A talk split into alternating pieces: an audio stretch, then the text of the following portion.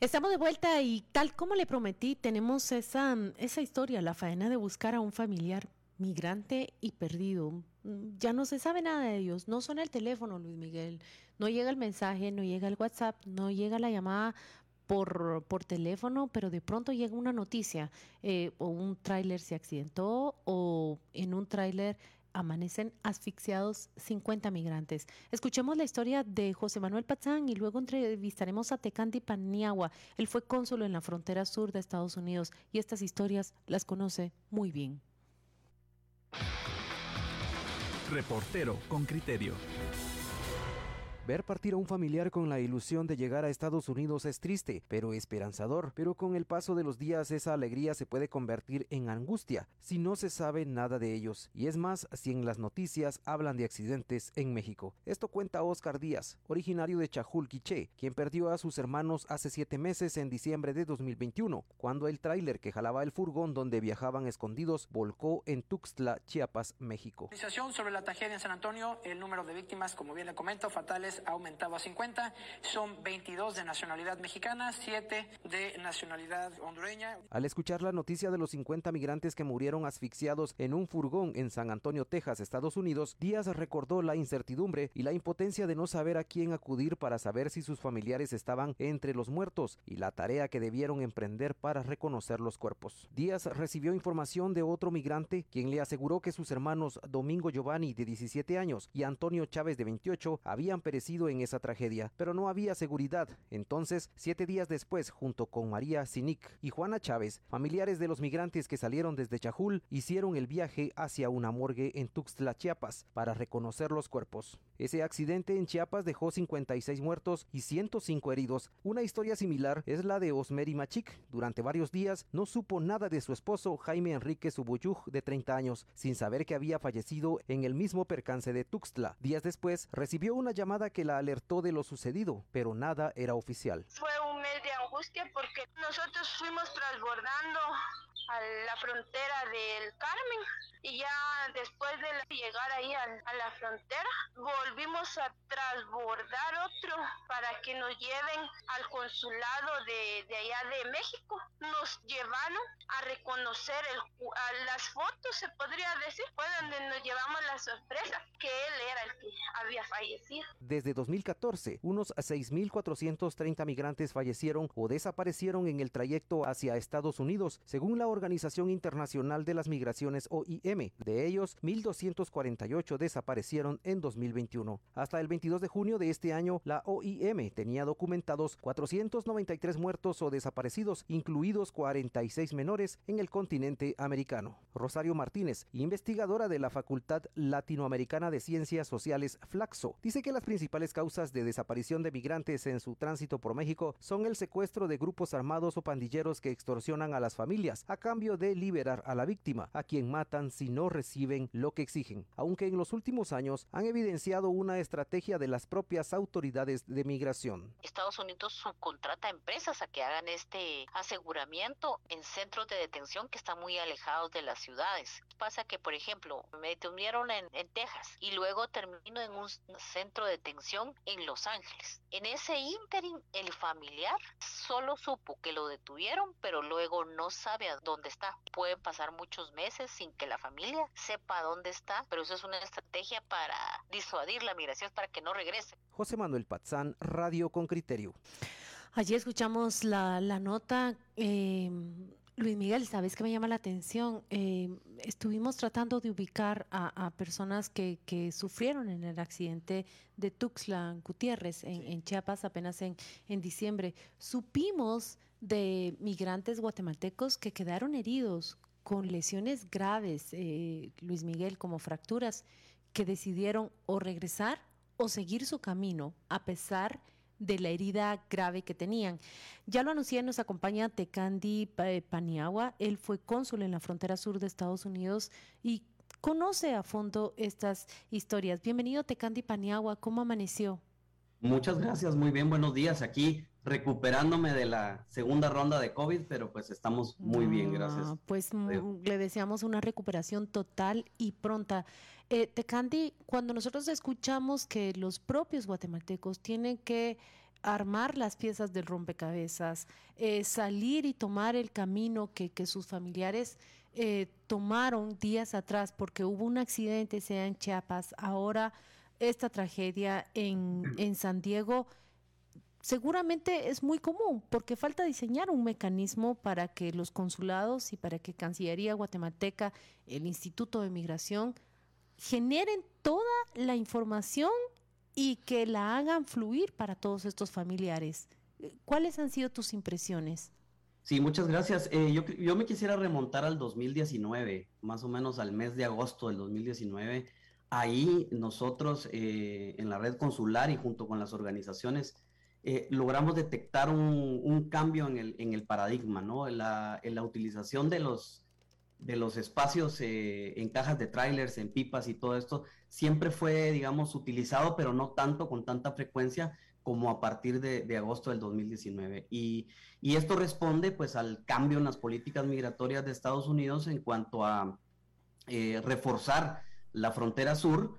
Y entonces lo que sucede es que empiezan a, suceder dos fenómenos. El primero es que empiezan las personas a cruzar, digamos, por, por lugares eh, inhóspitos, por lugares geográficamente eh, más complicados, eh, realmente difíciles de sobrevivir, y por otro lado, pues eh, enfrentándose a esto, este, este, tipo de viajes, pues peligrosos, realmente altamente mortales, no solo en cajas de tráiler, sino en compartimientos secretos, en, pipas de, agua o de gasolina, incluso que, que todavía tienen esos olores de los combustibles. Entonces, realmente ahí pudimos ver un cambio y aquí lo que sucede, Claudia, es eh, realmente algo que, los consulados o digamos la red consular, sobre todo en la frontera, empieza con una desventaja.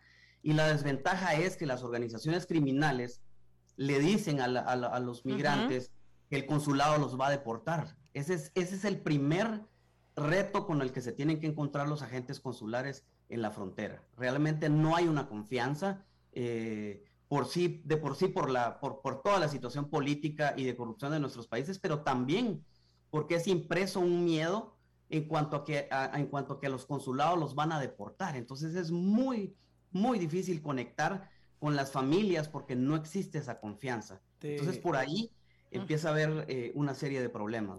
¿Qué tal, Tecandi? Eh, yo tenía varias dudas, pero, pero primero, ¿cuál es el procedimiento para una familia que tiene a un familiar desaparecido? Eh, y, luego suponiendo que, lo encuentran y, y, este ha fallecido, lamentablemente, como, como vimos ahorita en el, en el accidente este eh, en Texas. y luego, ¿cuánto puede gastarse una familia en recuperar a su familiar, ya sea vivo o fallecido? Bueno, gracias Luis Miguel, buenos días. Eh, yo creo que es una, excelente pregunta. Realmente te digo, eh, existen protocolos de tiempo, ¿verdad?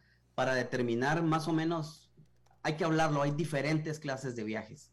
Y eso es lo que hemos escuchado de testimonio de, muchas familias. Hay, eh, hablamos con algunos periodistas internacionales acerca de que hay clase de viaje tipo A, tipo B, tipo C, clase ejecutiva, clase... Y entonces eh, hay personas que llegan a los Estados Unidos en menos de 15 días. Hay personas que se tardan aproximadamente un mes, que es la mayoría, pero hay otras personas, como lo decía la entrevistada, que, que tuvieron al aire, que también caen en, manos de, redes de, eh, paralelas, digamos, de crimen organizado, que los secuestran en las casas de seguridad, en las áreas fronterizas, o que no encuentran, digamos, las organizaciones el momento indicado para cruzarlos hacia el territorio estadounidense. Entonces lo que hacen es que eh, dilatan el tiempo. Entonces hay personas que han eh, estado un mes y medio, incluso hasta dos meses de tiempo en, tardarse en, cruzar hacia los Estados Unidos. ¿Y qué pasa? La comunicación es limitada, porque las organizaciones también se cuidan de alguna manera de no ser detectados o de no ser eh, eh, eh, evidenciados y la comunicación, los celulares que llevan los, los migrantes los tienen por algún momento para comunicarse con sus familias, pero también son recogidos, son, son sustraídos, realmente no tienen la comunicación con libertad. Entonces, hay un protocolo de tiempo, ¿verdad? Más o menos las familias reportan y esas son llamadas que, por ejemplo, cuando estuve a cargo de la, de la misión en Del Río, Texas, eran llamadas que nosotros recibíamos alrededor de entre 12 mil y 15 mil llamadas al mes reportando personas desaparecidas, pero no quiere decir, por ejemplo, Luis Miguel, que, que, en efecto esas personas que todas estuvieran desaparecidas, sino que habían cortado la comunicación, con los familiares y estos familiares acá estaban nerviosos, estaban temerosos de que algo hubiese sucedido en el camino. De Candy, eh, la pregunta de Luis Miguel me, me conmovió porque ¿cuánto invierte la familia, esa familia, esas hermanas, por ejemplo, que ante la ausencia de comunicación, ante la ausencia de, un número o, quizás conocimiento y educación de saber a dónde acudir, ellas mismas emprendieron el viaje hacia Tuxtla. ¿Cuánto puede gastar un familiar que sale en búsqueda de aquel que quedó herido, de aquel que desapareció o de aquel que falleció en, pleno viaje? Sí, hemos tenido casos eh, muy, muy lamentables. Yo recuerdo un caso de una familia, eh, porque las razones de la migración pues son varias, pero pues ah, sigue siendo muy fuerte el tema de la reunificación familiar. Entonces, el tema es que las familias cuando, cuando eh, reciben la información de un accidente o, de una detención o algo, por ejemplo, una, una familia que viva en, en Florida, quieren desplazarse a la frontera, no tienen documentos, están de manera irregular, y lo que ha sucedido muchas veces, no todas las veces, es que también esos familiares han sido detenidos por acercarse a las áreas fronterizas donde hay eh, los famosos eh, checkpoints, ¿verdad? Los checkpoints son eh, garitas, las garitas de seguridad de la patrulla fronteriza, en donde, por ejemplo, en el lado de Texas, tú no, no vas a salir de ahí o no vas a entrar sin pasar por un checkpoint. Entonces, yo creo que más que invertir, también podemos ver muchas redes paralelas de, estafas donde ofrecen el apoyo a, los migrantes. Hemos recibido muchísimos reportes. Eh, en el pasado intercambiamos muchísima, muchísima información con los departamentos de investigación porque hay muchas personas que, abusando de la buena fe, pues se presentan como los que encuentran a los migrantes, ¿no? yo tengo información de su hermano, no se preocupe, yo se lo pongo, pero mire, me tiene que depositar 500 dólares. Y entonces lo que sucede es que esto termina siendo eh, realmente una estafa, ¿verdad? Entonces hay muchísimas cosas. Eh, como lo decía al inicio, no hay confianza y eso es lo que creo que tiene que luchar eh, la red consular por generar esa confianza, porque definitivamente cuando los migrantes se acercan al consulado es porque ya no tienen salida. Pero, en el camino han pasado muchísimas cosas, ah. mucha vejación de derechos y muchas estafas. Como pero, pero eso que acaba de decir es que cuando se acercan al consulado es porque ya no tienen salida. Es el último lugar. Es decir, en su ratio de auxilio, el consulado que debiera encontrarse entre los primeros es el último al que va a recurrir. Yo les quiero llamar la atención. Juana Alonso estuvo presa en México durante siete años y lo que sabemos es que son organismos de la sociedad civil organizaciones no gubernamentales, esas que tanto se atacan en los regímenes autoritarios y Alejandro Yamatei no es la excepción las que empezaron a auxiliarlas, las que supieron de su tema y empiezan a alzar la voz por ellas. El consulado está en el último ratio. ¿Qué nos hace falta desarrollar? ¿Qué capacidades nos hace falta desarrollar en los consulados para que lejos de ser la última instancia, sea la primera? Dicho sea de paso, ayer desarrollamos la entrevista con, con, la vicecónsul de, de mm, McAllen, Texas, y los oyentes con criterio, con, con mucha razón, criticaban las respuestas de, la funcionaria, pues no sabía nada. Las autoridades mexicanas eran las que hacían fluir la información, pero ella no, no parecía estar al tanto y tampoco parecía pegarse. Si hay una autoridad mexicana, digo yo soy vicecónsul y me pego a la autoridad mexicana para empezar a recolectar información que, que ellos sí parecen recibir de manera fluida. ¿Qué capacidades nos hacen falta desarrollar en los consulados? Yo, yo creo que, yo creo que como te digo, realmente no quiero justificarlo porque yo estuve en esa silla. Eh, hay un gran trabajo, yo quiero reconocer el trabajo, hay mucha, mucha empatía, hay mucho compromiso de los funcionarios eh, y los equipos consulares de frontera. Yo creo que hay sus excepciones, como en todas las instituciones del Estado y todas las organizaciones, pero realmente te digo, es, el último ratio porque, porque se está empezando con desconfianza, ¿verdad? Realmente la carrera empezó y a las dos horas, pues el consulado empieza a ver qué, qué puede hacer. Realmente eh, la otra situación es que te voy a poner un caso muy, muy claro y realmente yo en el 2018 cuando llegué a Del Río, eh, lo primero que hice fue analizar mi jurisdicción y ese es el tema. Y eso es lo que, lo que Juana, realmente yo no, no me logro explicar qué pasó, realmente me da pena ajena, muchos periodistas me hablaron por eso y, y no debió pasar, porque los consulados de frontera tienen la responsabilidad de recorrer los centros de detención, eh, eh, tanto federales de migración y, y, los albergues, para poder buscar a los guatemaltecos. Entonces, el problema también es las distancias, la logística. Yo creo que los consulados tienen el apoyo, independientemente de los gobiernos que han habido, pues creo que sí ha habido un apoyo, se puede mejorar siempre, pero aquí la situación también es, te voy a poner un caso muy, muy, muy sencillo que yo viví. Yo planteé una reconfiguración de la jurisdicción del consulado de Del Río y es un tema que creo que el canciller Búcaro no puede, no puede postergar. Y hay que reconfigurar las jurisdicciones. Porque San Antonio, Texas, por ejemplo, eso para mí es un agujero negro. San Antonio, Texas está a dos horas y quince minutos de Del Río y mm. McAllen está a cuatro horas y media. Y la jurisdicción la tiene el consulado de McAllen. O sea, Claudia y Luis, ¿me pueden explicar cuál es la lógica, cuál es el motivo, circunstancia? Cuando yo planteé eso a la Dirección General de Asuntos Consulares y Migratorios, no fue aceptado. En dos gobiernos. Y aquí viene otro tema importante han cambiado los gobiernos, han cambiado los ministros, han cambiado los viceministros del tema consular y migratorio, pero el, brazo técnico, que es la Dirección General de Asuntos Consulares y Migratorios, sigue siendo liderada por las mismas personas desde hace 10 años y eso genera un acomodamiento y realmente aquí es donde tiene una gran oportunidad el canciller Búcaro de hacer una reingeniería y humanizar este asunto más, ¿verdad? Entonces, yo no quiero, em, quiero hablar de la, de la vicecónsul Samines en este momento. Y yo creo que hay dos cosas, hay dos informaciones y yo quiero aclararlo muy bien aquí.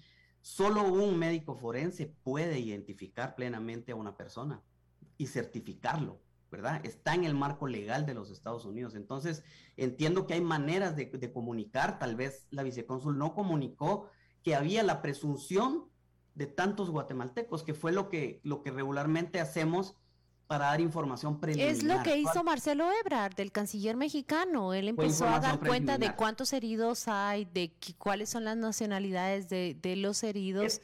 Es, un poquito complicado, Claudia, perdón que te interrumpa, porque tú no puedes dar por sentado que una persona es guatemalteca. Y me pasó con el caso muy, muy sonado de Jacqueline Caal. Me decían, es guatemalteca. Y yo sabía que era guatemalteca pero yo no, no podía, o sea, decía, sí, presumimos que es guatemalteca y aquí hay muchas pistas. Aquí hay una investigación, hay contactos con la familia, hay señas particulares en los cuerpos, hay documentos que pueden portar, pero muchas veces son documentos falsos. Esa es otra cosa. Entonces, todo puede cambiar, pero creo que es ya, Eso se entiendo, a la manera de comunicar. Eh, eh, entiendo, sí, que también se enfrentan a una dificultad. Tecandi Paniagua, muchas gracias por atendernos en esta entrevista. Sin duda, el tema es mucho más extenso de lo que planteamos. Me habría encantado escuchar más historias de, de las que vive un, un cónsul. ¿Por qué?